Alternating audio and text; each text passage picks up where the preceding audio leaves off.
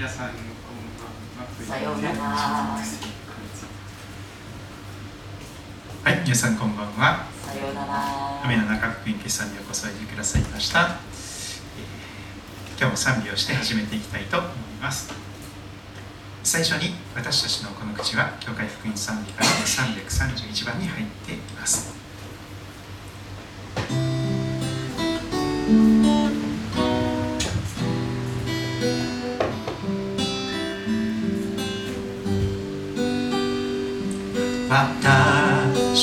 ちのこの口は汚れているけどどうか主がこれを清めて賛美を授けてください。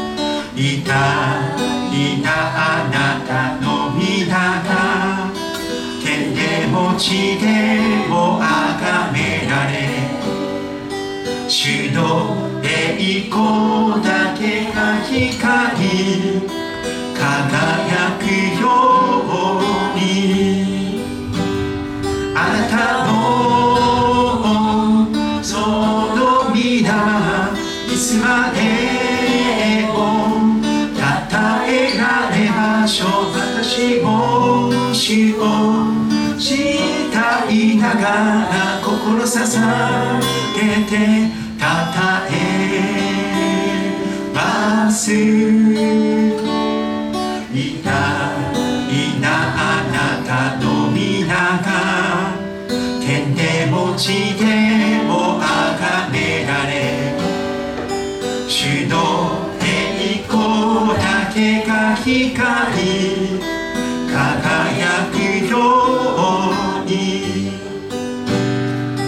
私たちのこの口は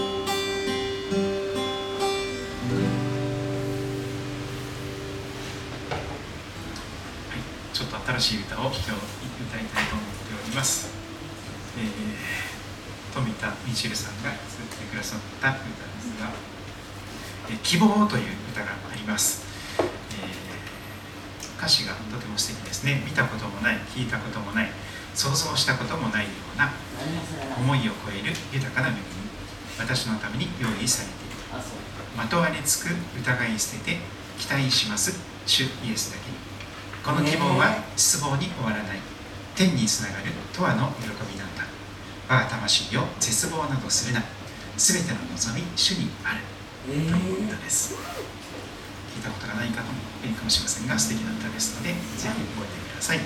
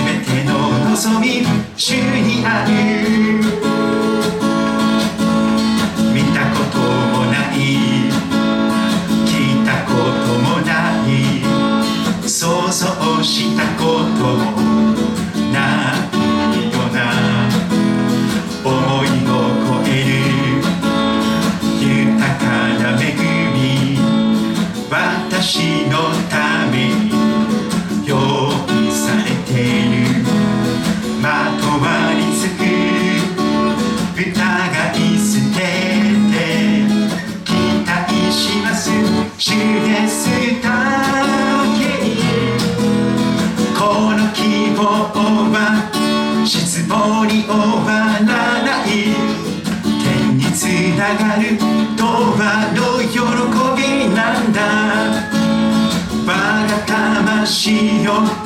絶望などするな。全ての望み主にある。この希望はこの希望は失望に終わらない。天につながる永遠の喜びなんだ。我が魂の絶望などするな。ての望み主にあるまとわりつくまとわりつく疑い捨て期待します主イエスだけにこの希望は失望に終わらない天につながる。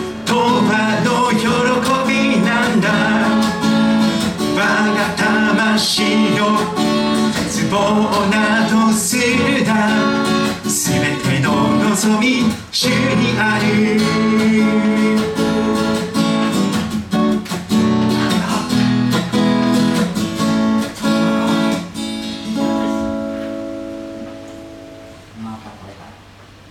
そしてこれは、皆さんよくご存知の歌かと思いますが、えー教会福音賛美歌443番に入っています人生の海の嵐。です聖歌でもう全国各地ですね。至る所で線状降水帯集中豪雨ゲリラ豪雨というんでしょうか、えー降れば土砂降りになっております、えーそういう中でそれぞれの人生において嵐がやってくる時があると思いますがその中でこの歌を思い出して歌うことができたらと思っております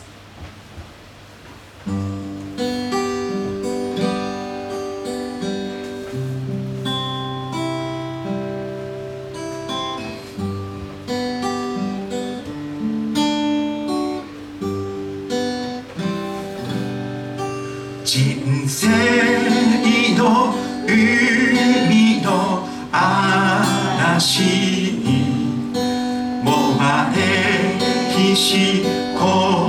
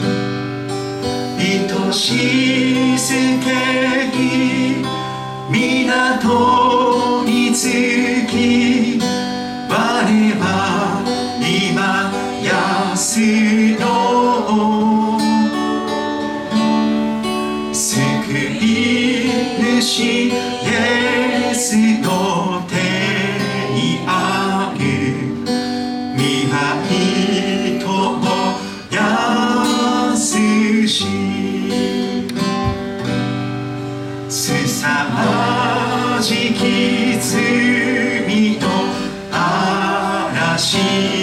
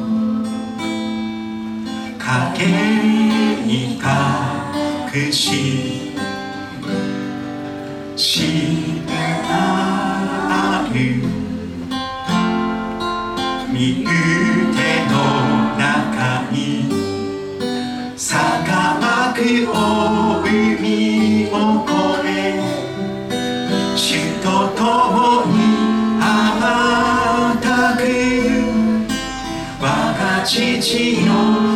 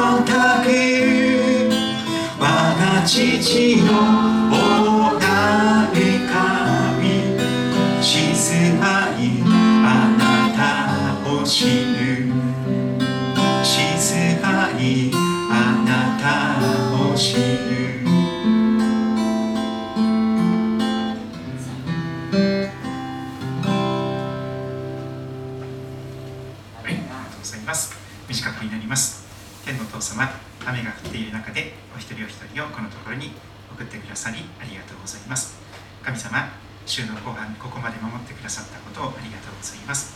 静まって聖書の御言葉を聞きたいと願っています。主をお語りください。そして、聖霊なる神様が私たちの心に御言葉を響かせてくださり、その意味がよくわかりますように、今も生きておられるイエス様のその御声をしっかりと聞き取りそして安心してまた勇気をいただいて希望を持ってそれぞれの週末新しい週に向かっていくことができますように覚えてください、えー環境が新しくなる方もいるかもしれません。主がどうぞそれぞれ苦しむ時にそこにある助けとして伴ってくださることをお願いいたします。イエス様のお名前によってお祈りいたします。アーメン。主の教え。聖書の教えです。主の教えを喜びとし昼も夜もその教えを口ずさむ人はとっても幸せな人になれます。本当に生まれてきてよかったと言える人になります。なんとその人は流れのほとりに植えられた木と表現されています。流れのほとりに植えられた木を皆さんは見たことあるでしょうか、えーぜひ古利根川江戸川利根川行ってみてくださってですね。あと中川もありますし荒川もありますよね、えーいろんなところに、えー埼玉県川が多いんですよね。川が多いんですけどもその流れのほとりに植えられた木がどんなに豊かな、えー歩みをしているのか見ていただけると感謝です。時が来ると実を結ぶことが保証されています。そしてその葉っぱは枯れません。そしてそのなすことは全て栄えるとそこまで約束されております。嘘をつかない神様の約束ですからこの通りに主の教えを昼も夜も口ずさむならば流れのほとりつまり流れが聖書の言葉なんですけどもその聖書のほとりに生きるならば聖書の御言葉に根をしっかりと下ろしていくならばどんな時にもちゃんと神様が養いを与えてくださりそして時が来ると実を結ぶことができます。素敵な愛の実です。御霊の実とも言われます。また清潔に至る実とも言われています、え実を結ぶことができる人生。ああ本当に私の人生無駄じゃなかったな。私はダメダメだけどイエス様が私をこんな私を愛してくれて素敵な実を結ばしてくれて愛の人に変えてくれてありがとう。そんなことになっていきます。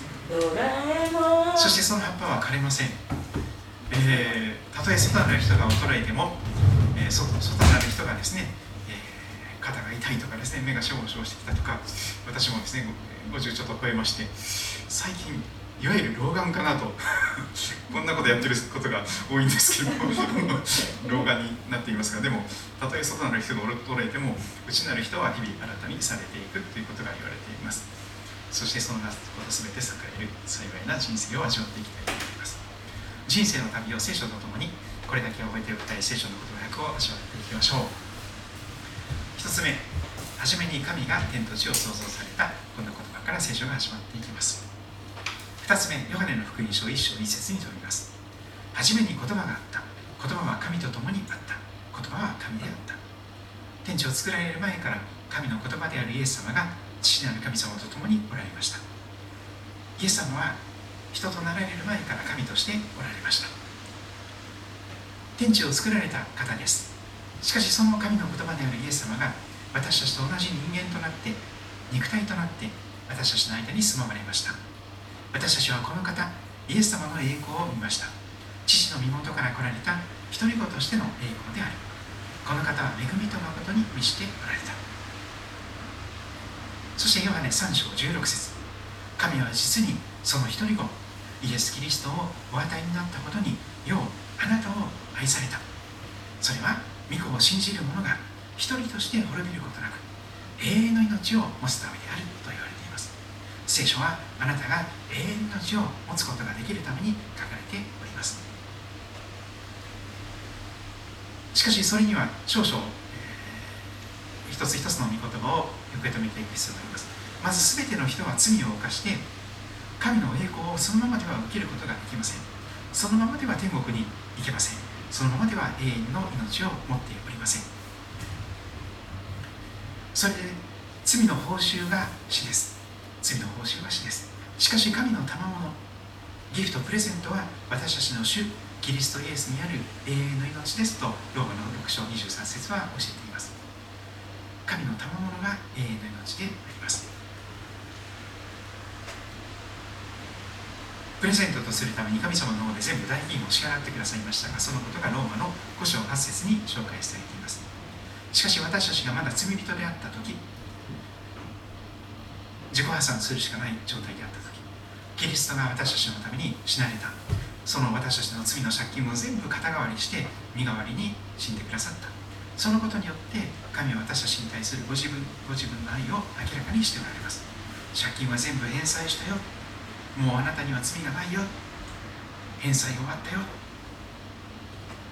なぜならもしあなたの口でイエスを主と告白しあなたの心で神はイエスを死者の中からよみがえらしたと信じる。ならあなたは救われるからですと約束されております。人は心に信じて義と認められ口で告白して救われると言われます。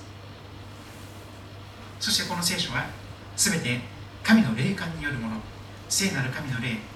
聖霊と言われる方御霊と言われる方の導きによって書き記された神の言葉です。教えと戒めと強制と義の訓練のために有益なものになっております。この見教えの書聖書の御言葉をあなたの口から話さず昼も夜もそれを口ずさめそのうちに記されていることすべてを守り行うためである。その時あなたは自分がすることで繁栄しその時あなたは栄えるからである。と言われてありますそれですから私はあなたの御言葉を心に蓄えます。あなたの前に罪あるものとならないために。もう罪を犯したくないので神様助けてください。一つ一つの聖書の御言葉が分かっていてやめることのできる自由を私に与えてくださいますように。私が今日あなたに命じるこれらの言葉を心に留めなさい。これをあなたの子供たちによく教え込みなさい。あなたが家で座っている時も道を歩く時も寝る時も起きる時もこれを彼らに語りなさい。新明記はデュートロノミーと言います。D で始まります、えー、で6章ですから6 6ですね。D6 と、ね、新明記6章と言われます。信仰継承のために必要な言葉がたくさん出てきます。ヘブルビテの手紙4章12節。神の言葉は生きていて力があります。あなたを救う力あります。あります。諸刃の剣よりも鋭く魂と霊関節と骨髄を分けるまでに差し貫き。差し貫き。心の思いや計りごとを見上げることができます。そうです。ですから私たちは憐れみを受けまた恵みをいただいて折にかなった助け。その時必要な助けを受けるために大胆に恵みの御座に近づこうではありませんか。イエス様助けて神様助けてとすぐに助けを求めてください。SOS 何事でも神の御心に従って願うなら神は聞いてくださるということ。これこそ神に対して私たちが抱いている確信です。私たちが願うことは何でも神が聞いてくださると分かるなら私たちは神に願い求めたことをすでに手にしていると分かります。その証と神が私たちに永遠の命を与えてくださったということ。そしてその命永遠の命が御子イエス様のうちにあるということです。御子を持つ者は命永遠の命を持っています。神の御子を持たない者は命を持っていません。皆さんはどちらでしょうか？ない。あなた方は心を騒がしてはなりません。神を信じまた私を信じなさい。私の父の家には住むところがたくさんあります。天の父なる神様ですね。イエス様のお父さんです。あなたの天のお父さんです。そうです。父なる神様の家それはいわゆる天国という場所です。天のふるさとです。そこにあなたの居場所があると約束されています。私の父の家にはあなたの住むところがたくさんあるよ。そうでなかったらあなた方のために場所をあなたの居場所を用意しに行くと言ったでしょうかちゃんとイエス様はあなたの居場所を天国に用意してくださるためにこそ十字架に倒れ死なれてお墓に埋葬されでもよみがえられて天に昇られてそして天にあなたの居場所を作ってくださったわけです。私が行ってあなた方に場所を用意したらあなたの居場所を天国に用意したらまた来ます。また来てあなた方を私のもとに向かいますよ。私がいるところ天国にあなた方もいるようにするため私イエス様が道であり真理であり命私を通してでなければ誰も父の身元に行くことはできません。誰もです、私はあなた方に平安を残します。イエス様の平安。神様の平安。私の平安を与えます。私は世が与えるのと同じようには与えません。あなた方は心を騒がしてはなりません。ひるんではなりません志の堅固なものをあなたは全く平安のうちに守られます。その人があなたに信頼しているからです。信仰というのは信頼というふうにも言い換えることができます。信じて頼る。信じて任せる。皆さん銀行にお金預けたりしてますかね？銀行が信用できなければですねお金預けないと思うんですね。銀行潰れるかもしれない。戻ってこないかもしれない、えー、信頼しているからこそ預ける。それが信仰ですね。自分の命を自分の人生を神様にイエス様に預ける。それがそこで言われている信頼です。その時に神様が全く平安何も恐れる必要がない何も不安がない本当に大安心を与えてくださるわけです。しかし彼イエス様ですねしかし彼は私たちの背きのために刺され私たちの咎のために砕かれたのだ。彼イエス様への懲らしめが私たちに平安をもたらしその打ち傷のゆえに私たちは癒された、イエス様が十字架に向かうその打たれた打ち傷流された血によってあなたの傷が癒されていきます。ご存知ですか？イエス様はリストカットよりももっとひどいことになったんですよね。余計なこと言うな余計なことじゃないんですよ。イエス様はもう体中血だらけです。無知という当時の無知は金属とか、えー、なんかね尖った石とかそういうのがいっぱいついてるんですよ。その無地に。何本もこう無知が分かれてるんですね。その無知で1回叩かれると肉が裂けます。ザザザザザザザザと裂けますもう血が噴き出してきます本当に全身がカットされているような状態ですじゃあイエス様と神様のあれどっちが痛いのイエス様本当に十字架に至るその死は本当に人間じゃないほどにボロ雑巾のようにボロボロになっていかれました。人間じゃないほどにもう本当に見ておられない。あまりにもひどくてあまりにも残酷で本当に誰もが目を背けたくなるようなそういう苦しみでした。でもそれは誰のためだったんですか？あなたのためです。私たちは皆羊のようにさまよいそれぞれ自分勝手な道に向かっていた。自分勝手です。しかし主はイエス様は私たち全てのものの咎を彼イエス様に負わせた。父なる神様は愛する一人息子の上にあなたの罰をあなたのその罪の罰を全部負わせたのであります。十字架でイエス様が苦しんだ時それはあなたの罪を償うためあなたの罪を許すためでありました。それが十字架の愛です。そして十字架の後にイエス様はお墓に埋葬されましたが3日目の朝早くよみがえられて死者の中から復活されて今も生きておられます。本当にいるの？もちろんです。私たちの主イエス・キリストの父である神が褒めたたえられますように。神はご自分の大きな憐れみの家にイエス・キリストが死者の中からよみがえられたことによって私たちを新しく生まれさせボーンアゲインもう一度新しく生まれさせ生ける望み失望で終わらない絶望で終わらない望みを持たせてくださいました。必ずどんな時にも望みがあります。感謝しつつ主の前に賛美しつつその大庭に入れ。神様の向く方に近づくのにふさわしいのは賛美と感謝です。賛美と感謝こそがふさわしい神様の、えー、に近づくものの、えー、語るべき言葉また歌うべき内容になっています。主に感謝し皆を褒めたたえよなぜですか？なぜ神様を賛美するべきなんですか？なぜ感謝するべきなんですか？その理由が記されています。主は慈しみ深い。本当に堪忍袋の尾が切れない本当に忍耐忍耐を重ねて仏の顔は3度までと言われます。優しい仏様がいたらですね3回ぐらい同じことをしても許してくれるっていうことが言われますよ。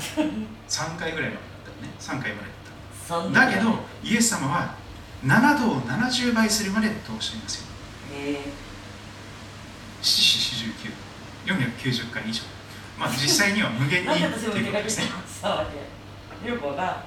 実際にはイエス様は何度でもごめんなさいと自分の罪を素直に認めてそれを言い表すなら何度でも許してくださいます。3度までじゃありません。7度70倍するまで無限にイエス様は許してくださいます。それが慈しみ深いという意味です。何度でも許してくださるんです。ごめんなさいと言えば。そしてその恵みは常しえまで永遠まで変わらない愛です。無条件の愛です。そのまんまでごめんなさいって素直に認めたらそれだけで全ての罪が許されて神様の子供にしていただける。その真実は全ての世代に至ります。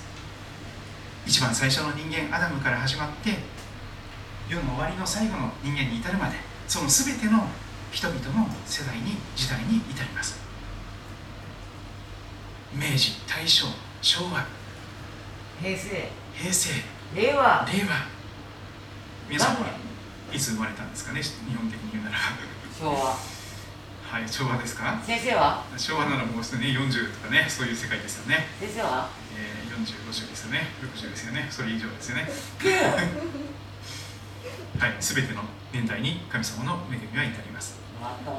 そして天国での賛美天国での賛美歌の歌の歌詞がヨハネの黙示録に記されています。賛美なのそうですよ。4章11節は賛美の歌詞です。これが？天国で聖歌隊がどんな歌を歌っているのかそれがヨハネの黙示録4章11節に記されています、えー、主よ私たちの神様よ。あなたこそ栄光と誉れと力を受けるにふさわしい方です。賛美を受けるにふさわしい方です。なぜですか？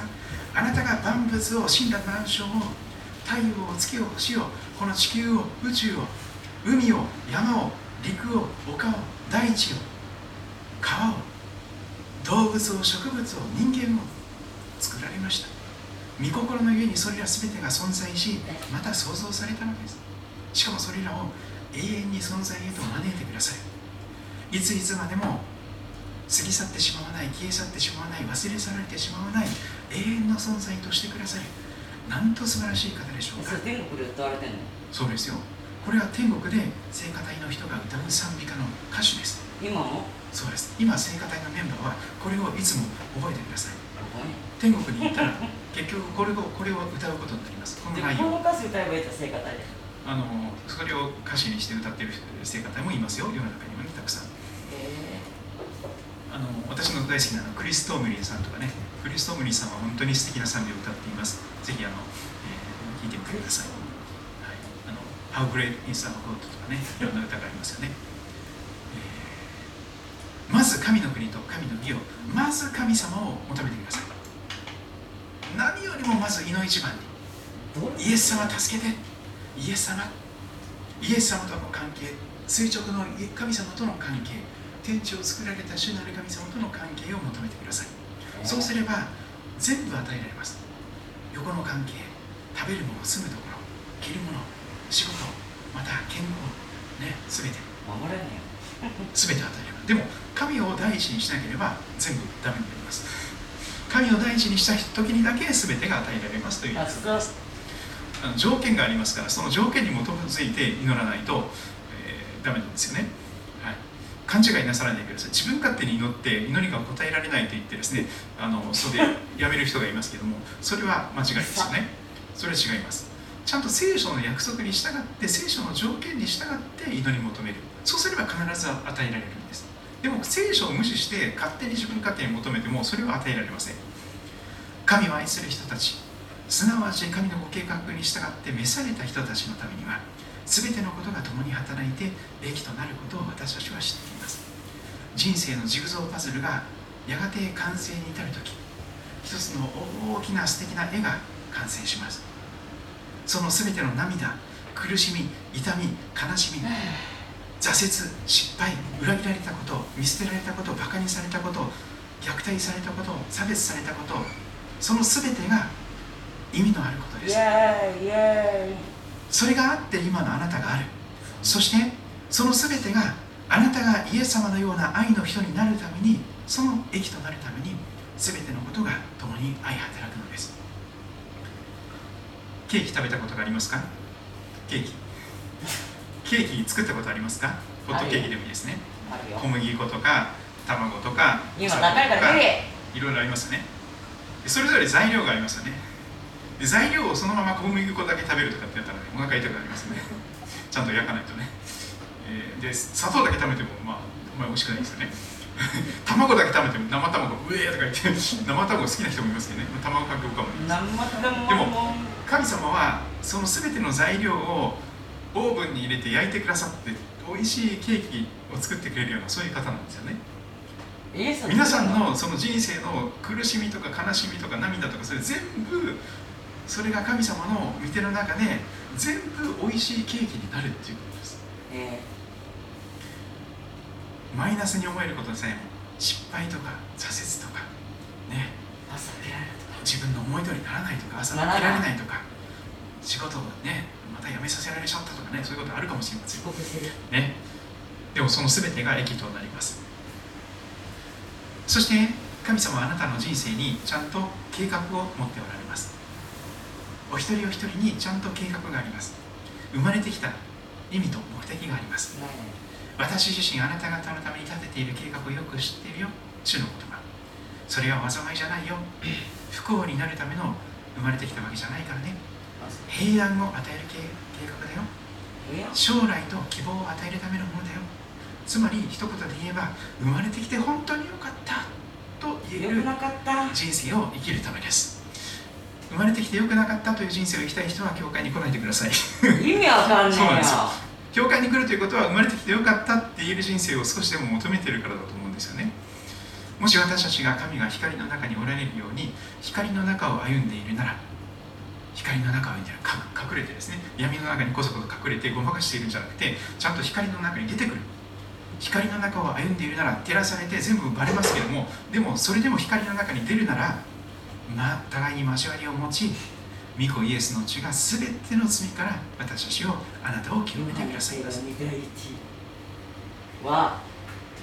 もし私たちが自分の罪を告白するなら素直に私がそれやりました子供みたいなことですけどもやっちゃいましたごめんなさいと告白するなら神は真実で正しい方ですからその罪を許してくださいます。私たちを全ての不義から清めてくださいます。聞けよ自分の私の話を。心を尽くして主により頼め自分の悟りに頼る。なあなた賢いと思っちゃいけない。俺は頭いいなんて思っちゃいけない。神様が全知全能の神様がその方にその方よりも賢い人なんか一人もいません。作られたメーカーさんが一番賢いんですよ。デザイナーメーカークリエイターさんが一番頭のいい方です。頭いいから最高の作品を作ることができます。でも作品はその作り主さんよりもやっぱり頭良くないんですよね。そうですよ。だって作られた存在なんですから。被造物なんですから。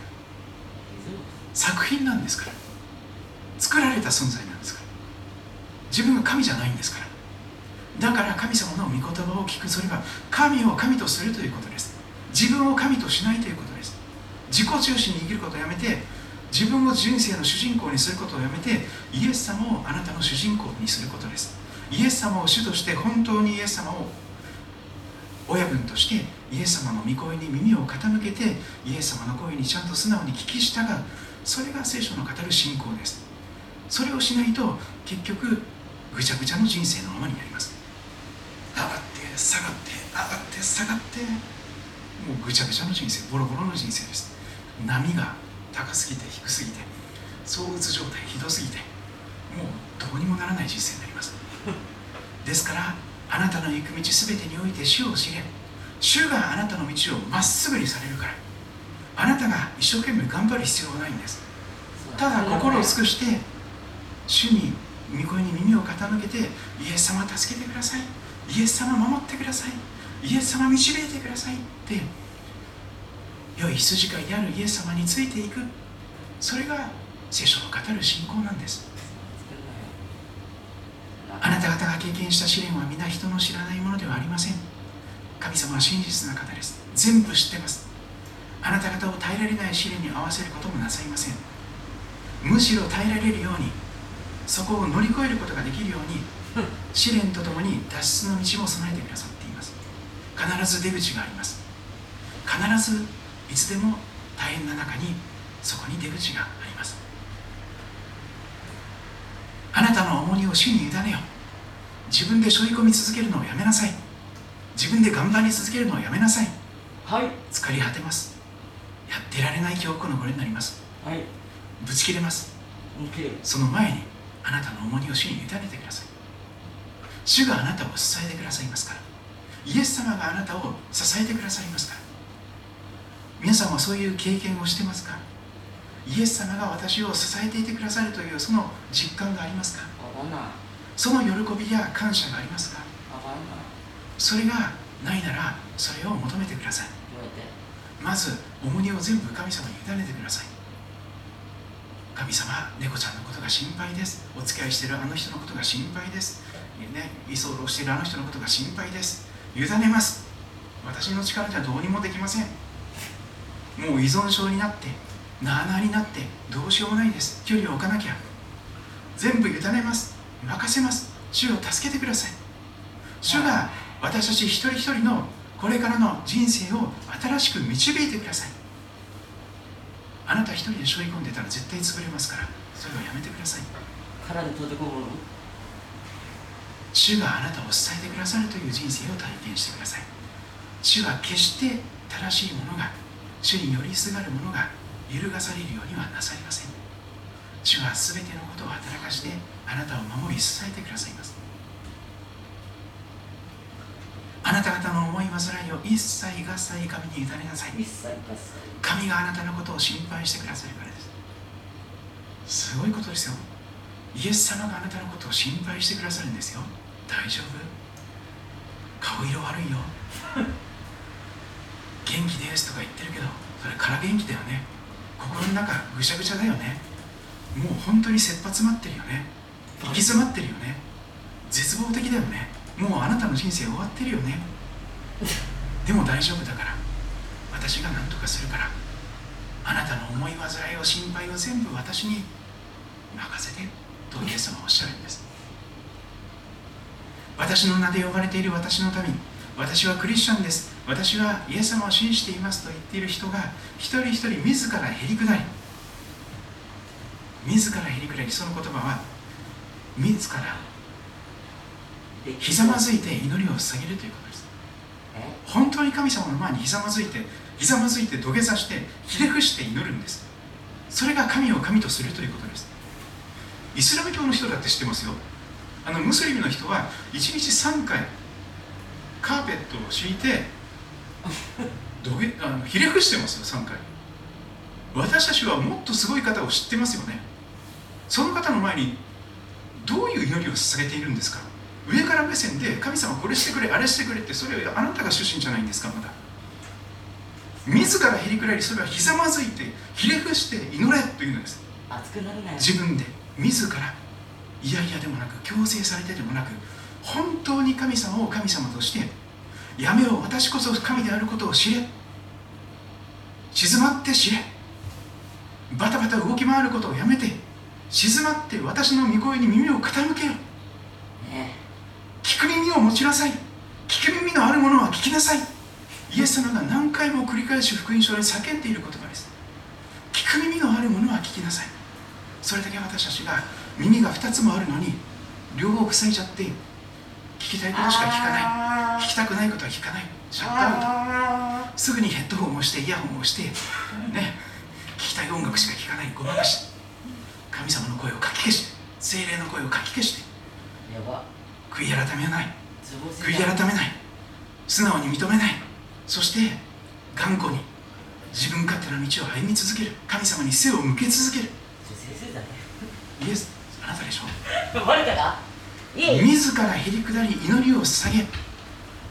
そうです。これがあなたの信仰が変わるか変わるか変わらないかの分水嶺になります。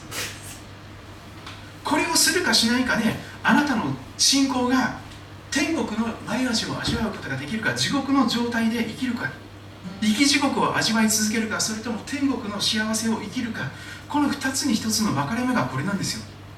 歴代史第2の7章14節。何回も繰り返し繰り返し味わえば味わうほどこれがリバイバルの原点です。世界中でリバイバルが起こった時には誰か一人がこれを真剣に受け止めて自らこれを実践した人です。聞き流すのではなくてこの言葉を真剣に受け止めて自分がまずへりくらってひれ伏してひざまずいて祈り始めた人です。そういう人が一人いるならばその地域がその家族がその人が言っている教会が変えられていくと言われます。私の名で呼ばれている。私クリスチャンです。キリスト者と呼ばれている。その人が自らへりくらりひざまずいてひれ伏して祈りを捧げ私の顔を本当に慕い求めてその悪の道から立ち返るなら罪に背を向けて本当に神様の方に向き直るなら向きを変えるということが悔い改めるということです。それは方向転換です。こんなことしちゃった。ごめん。またやっちゃったってそうやって言うだけのことじゃないです。神様の方に本当にごめんなさいをして神様の方に向き直るということです。それが悔い改めです。悔い改めないならば意味がありません。それは本当の信仰とは認められません。私は親しく天から聞いて彼らの罪を許し彼らの地を癒す。神様があなたの味方になっておられますか？それとも未だに神様は触らぬ神にたたりなしで何か恐れ多い方で距離を置きたい方ですか？それによってあなたの信仰の立ち位置が分かります。神様に対してどういう立ち位置になっているのか？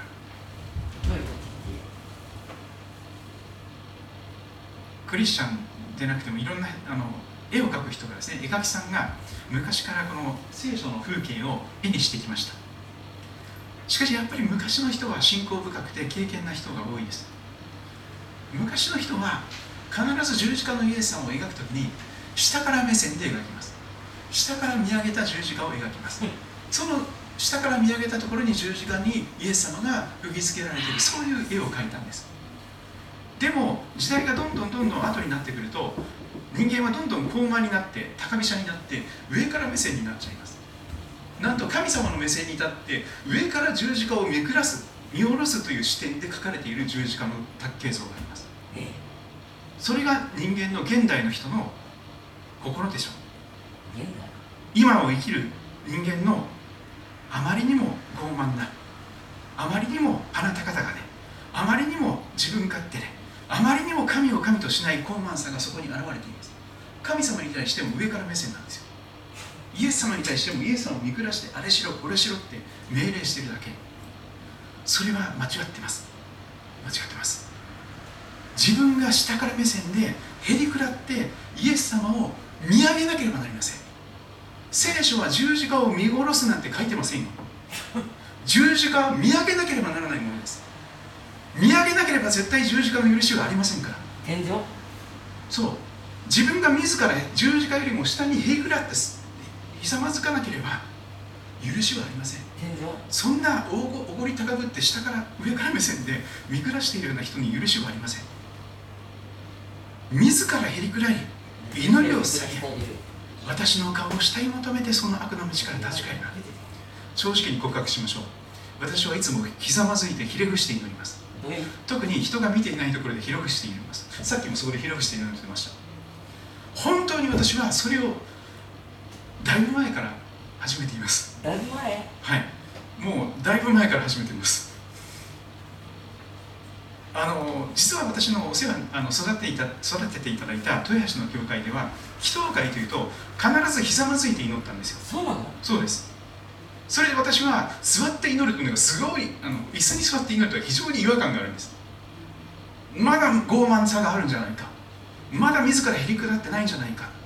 まだ上から目線でイエス様を見下し見下ろしてあれしてくださいこれしてくださいってお願いしてるだけじゃないかっていうそれで私はあえて最近ですねこのひざまずいて祈り始めています。あの有志の祈り会でもちろんひざまずいて祈ります。もちろん膝痛くなりますよ。そしてもういろんな意味でですねあのでもこれが本当にリバイバルの原点です。祈ってこの腰が曲がってしまうほどに祈った人の祈りがリバイバルを起こしています。私の牧師も牧師のあのその姿はですね忘れることができませんが毎日ひざまずいて何時間も祈っていました。で畳の底がですねあのこうやっぱり微妙にこう揺れて祈るわけですからクエーカーとか言われますけどあのその祈ってるところがだんだんこうなんか畳とかがですねなんかずれてきてこうそこがすれてくるわけですよね。すれ減ってると？ころそうなんです。すり減ってくるんです。で畳が破れてきたりするわけなんですよ。ええ。そういうことが言われています。自らへりくだりひざまずいてひれ伏して本当に真剣に神を神として親しく悪の道から立ち返ろうとするなら私は親しく天から聞いて彼らの罪を許し彼らの血を癒す。血を癒すと書かれています。この日本の血を癒すことができるのはあなたにかかっているかもしれません。あなた一人でもいいんです。誰か一人でもいいんです。本当に真剣にこの言葉を受け止めてそういう祈りをひざまずく祈りひれ伏す祈りを始めたならばそれを生活習慣として祈る時には誰にも見られていない時にはひれ伏して祈る。それを始めていかれるならば必ずやあなたを通して神様は日本とアジアと全世界を祝福するあなたは世界中の祝福の源さんとされるでしょう。それが歴代史第の7章14節だと特に覚えております。ローマの12条1はやがて味わうことですが神様に喜ばれる礼拝が記されています。自己満足ではなくて私たちが喜ぶ礼拝でなくて本当に神様が喜ばれる礼拝とは何なのか。それこそが神のために良い実を結ぶということにつながってきます。自分が良い実を結ぶ自分のために良い実を結ぶという人生でなくて神様のために神の栄光のために良い実を結んでいく。その礼拝はこれです。ですから兄弟たち姉妹たち私は神の憐れみによってあなた方に進みます。命令ではありません。おすすめです。懇願です。あなた方の体を生きたお供え物としてください。神に喜ばれる聖なる生きた捧げ物として捧げてください。毎日毎日毎週毎週。それこそあなた方にふさわしい理にかなった礼拝です。愛する一人子の際惜しみなく与えてくださったその神様の愛に応える唯一のふさわしい信仰の応答ですよと言われています。この世と調子を合わせていけません。むしろ心を新たにすることに自分を変えていただきなさい。変えていただきなさい。そうすれば神の御心は何か。何が神様の前にまた御心で私たちにとっても良いことで神様喜ばれることか完全であるのか見分けることができる識別力が与えられます。精霊の心にキリストの心に敏感になります。そのためにはやはり聖書を読み続ける御言葉に耳を傾け続けるその勤勉さが必要でしょう。勤勉で怠らず霊に燃え主に使いなさい。望みを抱いて喜び苦難に耐えひたすら祈りなさい。そうです。ひたすらです。自分に関することについてはできる限り全ての人と平和を保ちなさい。一人一人嫌々ながらでなく強いられてでもなくねばならないでもなく心で決めた通りにしてください。神は喜んで与える人を愛してくださいまある人たちの習慣に習って自分たちの集まりをやめたりせず今多くの人がオンラインになっちゃってます。もうオンラインでいいじゃないの。献金もオンラインでできましょうみたいな。あの今日オンライン献金ができるようにしてくださいなんていう人がいますけど。でもう礼拝も来ませんからオンラインでやりますかみたいな。でも聖書は何と言ってるでしょうか。ある人たちの習慣に倣って自分たちの集まりをやめたりせず集まる礼拝をやめたりせずむしろ励まし合いましょう。それは実際に集まって顔と顔と合わせてズームとかじゃなくてですね。本当に実際に会って時間と交通費をかけてそこに集まって会うそれがすごく大切なことです。気をつけてね。その日が近づいている。イエス様の再臨が近づいています。皆さんの死が近いかイエス様が再臨する日が近いかどちらかが先です。その日が近づいていることが分かっているのです。時刻と毎日毎日イエス様の再臨の日がその時が近づいています。ますます励むではありませんか？よく都内にたまに行く時がありますけどよくじゃなくてたまにあの最近も Suica もほとんど使ってますけどでもあの地下鉄とかで乗ってるところですね。あのせっかちな人のためにですね都内の人のために電車が近づいています。 train is coming とかってなんかこう出ますよね。でも分間隔できますよね。2分間隔ぐらいにね。でもあれなんですよイエス様が近づいています。再臨の主が近づいています。Jesus is coming もうすぐ来ますよ。もうすぐ来ますよ。もうすぐ来ますよ。今日かもしれませんよ。そういう切迫感が必要です。それが聖書が語っている信仰に限りなく近づいていくことになるように最近思っています。死を恐れることは知識の始め。愚か者は知恵と訓戒を蔑む。柔らかな答えは憤りを鎮め激しい言葉は怒りを煽る。また武道酒によってはいけません。そこには宝刀があるからです。本当の幸せがないからです。むしろ精霊にホーリースピリットに満たされなさい。そこに本当の幸せがあります。詩と賛美と霊の歌を持って互いに語り合い主に向かって心から賛美し歌いなさい。いつでも全てのことについて私たちの主イエス・キリストの名によって父である神に感謝しなさい。キリストを恐れて互いに従い合いなさい。しかし御霊の実は愛喜び平安寛容親切善意誠実乳和自制です。このようなものに反対する立法はありません。これは主が設けられた日この日を楽しみ喜ぼう。いつも主にあって喜びなさい。もう一度言います。喜びなさい。あなた方の寛容な心が全ての人に知られるようにしなさい。主は近いのです。再臨の主が近い。繰り返し語られています。何も思い煩わないであらゆる場合に感謝を持って捧げる祈りと願いによってあなた方の願い事を神に知っていただきなさい。そうすれば全ての理解を超えた神の平安があなた方の心と思いをキリストイエスにあって守ってくれます。私の兄弟たちさまざまな試練に遭う時はいつでもこの上もない喜びと思いなさい。この世の常識とはひっくり返ってますよね。なんかひっくり返りそうなインパクトがありますけど。辛い。なんで私がこんな目に遭わなきゃいけないの？っていう時にこの上もない喜びと思いなさいって言うんですよね。すごいなんか逆転の発想ですけど。なぜかあなた方が知っている通り信仰が試されると忍耐が生まれます。その忍耐を完全に働かせなさい。そうすればあなた方は何一つ欠けたところのない成熟した完全なものとなります。パーフェクト。イエス様のような完全な愛の人になれる。キリストの御岳にまで達するその成長。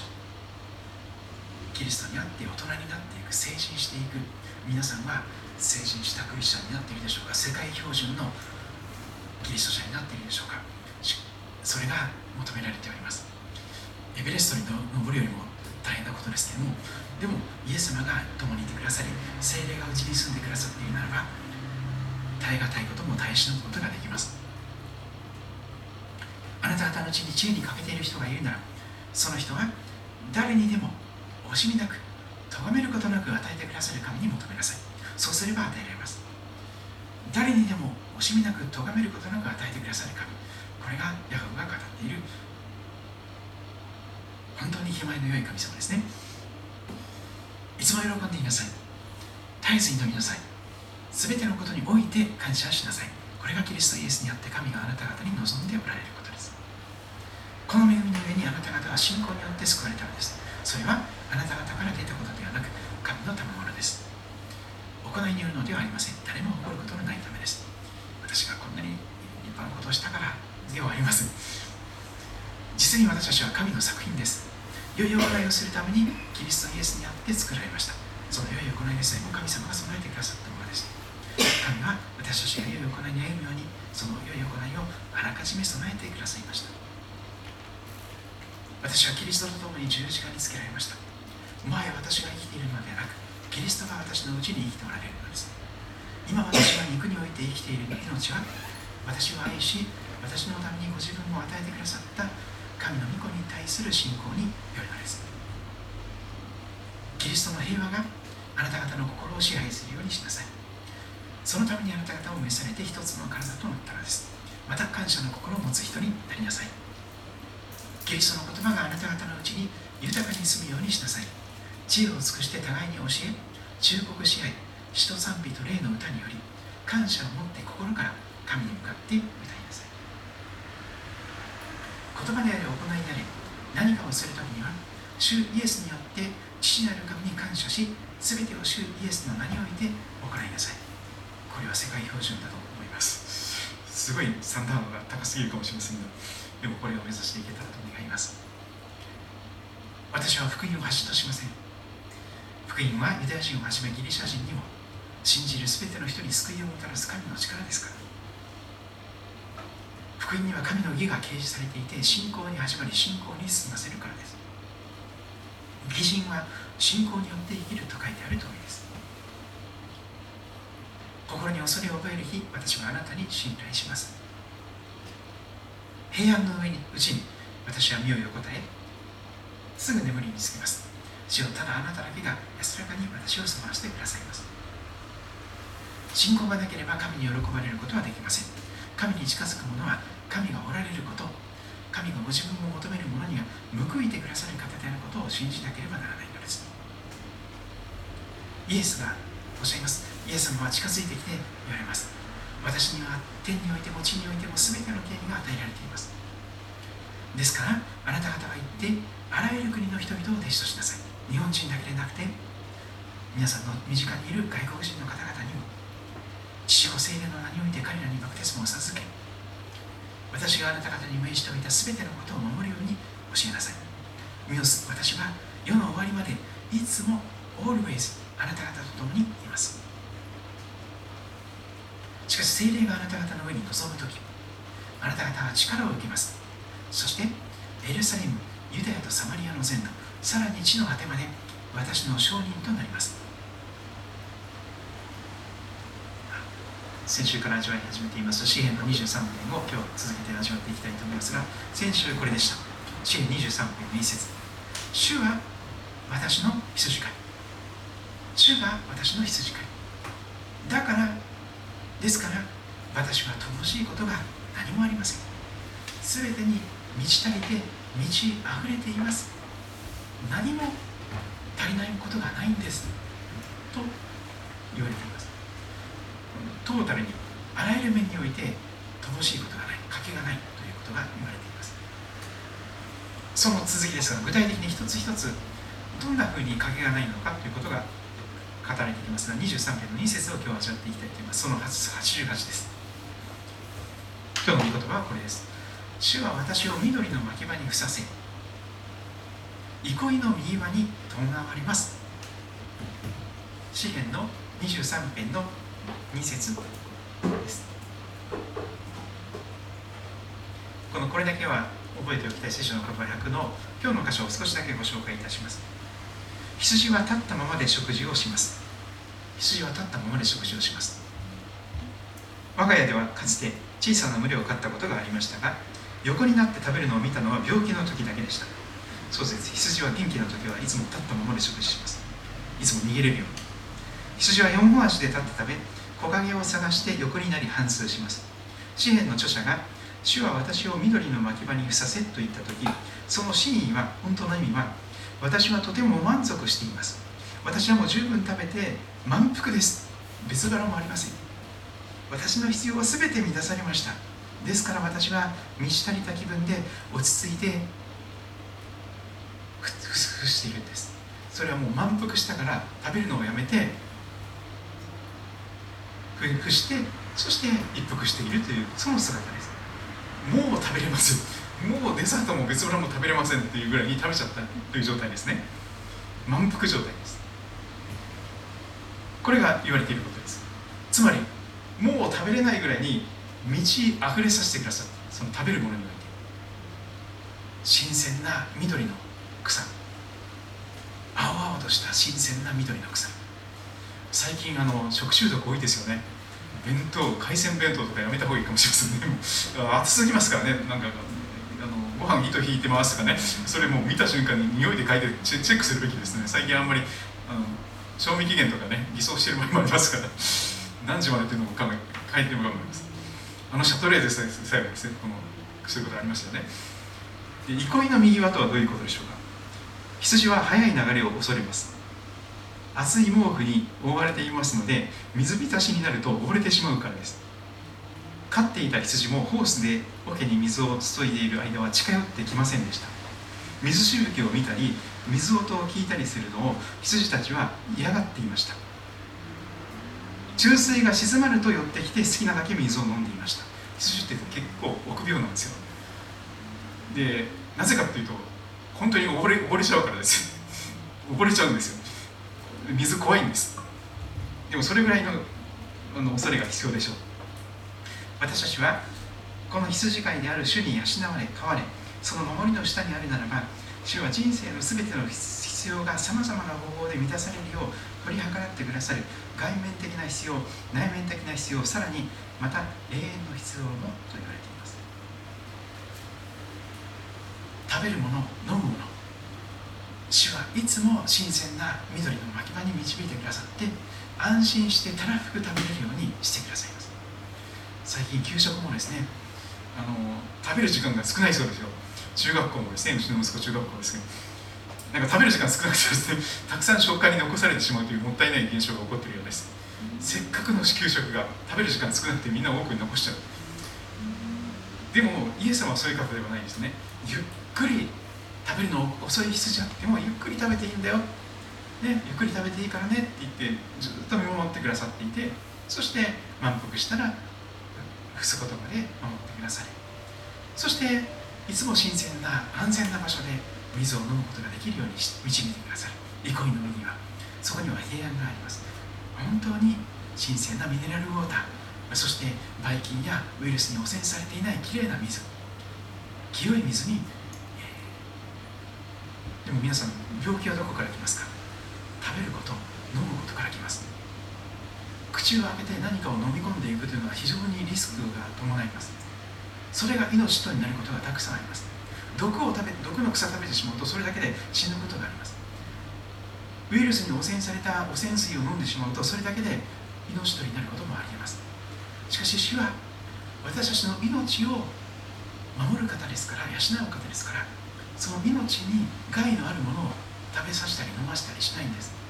むしろたとえ少々悪いものが入っていたとしても神様がそれを悪いものを出させてくださってデトックスでですねよより元気に健やかになれるように神様は食べるもの飲むものにおいて皆さんの人生をトータルに導いてくださるという約束が記されていきます。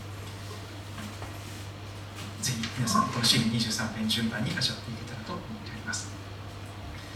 今日はちょっと歌変えますが全ての良きもので、えー、まず神様の方で全ての良きものを持って私たちに与えてくださり愛してくださいましたからそれにふさわしいのは私たちも全ての良きもので神様に、えお返ししていくというそういう心かなと思ったりします。これは岩内誠さんが作ってくださった歌ですが歌っていきましょう。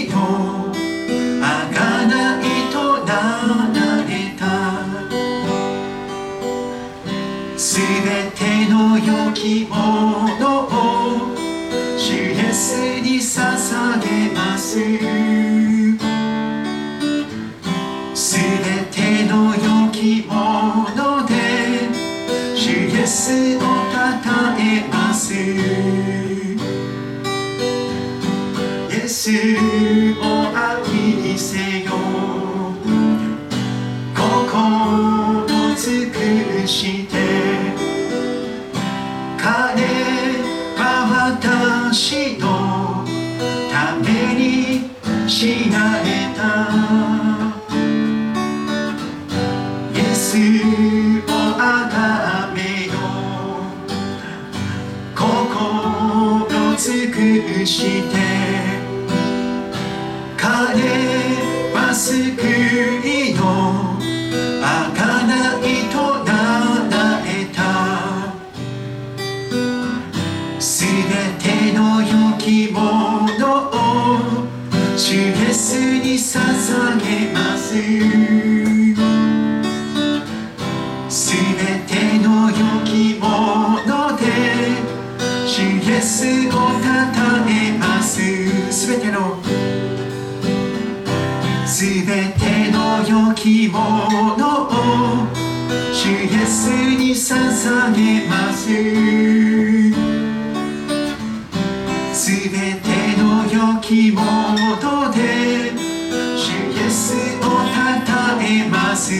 エスを主イエスをたたえます。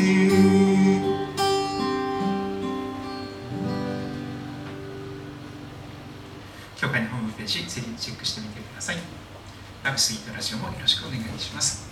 来られてない方のためにいつも地図を紹介しています。東武動物公園の駅が一番近いです。東口から出て歩いて10分ほどの距離になります。旧日光街道、えーにあります、バイパスでない4号線も近く走っています。杉戸高校とか、えー町の役場がある通りになっております。ぜひ、えーお気軽に遊びに来てください。日曜日は朝10時半からと夜8時から9時礼拝をしております、えーお伝えくださいと思います、えー昼間はめぐみうどんというですね、あのーランチを、えー始めております、えーぜひ、えー礼拝に来られてまた、えーゆっくりしていただけたらと思っております。以上で福音決算を終わっていきたいと思いますが皆さんの上に、神様のイエス様の祝福が豊かにありますようにとお祈りいたします。またお会いしましょう。God bless you